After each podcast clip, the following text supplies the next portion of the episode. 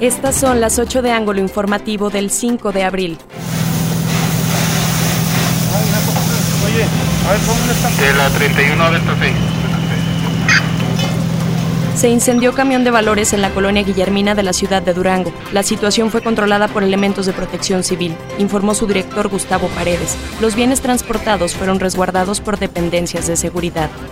Son ya 2.250.458 los contagiados por COVID-19 en México y 204.147 los muertos por el virus. En Durango las cifras llegaron a 32.406 confirmados y 2.263 defunciones por coronavirus. Reportan cianuro abandonado en cajas de cartón en casa del fraccionamiento Guadalupe. Elementos de protección civil realizaron las maniobras para descontaminar el lugar superó la ocupación hotelera en Durango el 40%. En el fin de semana alcanzó el 60%, dio a conocer Eleazar Gamboa, secretario de Turismo Estatal.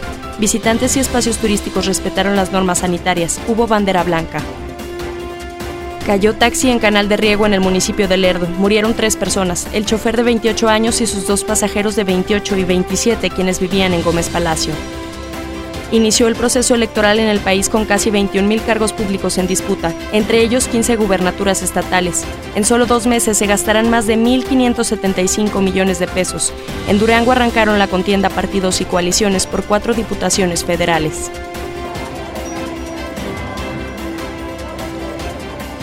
Circulan videos en redes sociales que evidencian que no se administró vacuna contra el COVID-19 a adulto mayor. En la clínica del IMSS de Ciudad de México se reconoció el error y la supervisora aplicó la dosis al afectado.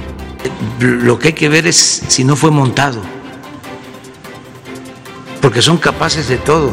Por su parte, el presidente Andrés Manuel López Obrador puso en duda la veracidad del video. Hay que ver si no fue montado, son capaces de todo, dijo, y anunció que no se aplicará la vacuna contra el coronavirus por recomendación médica. No es indispensable por ahora. Funerales Hernández presentó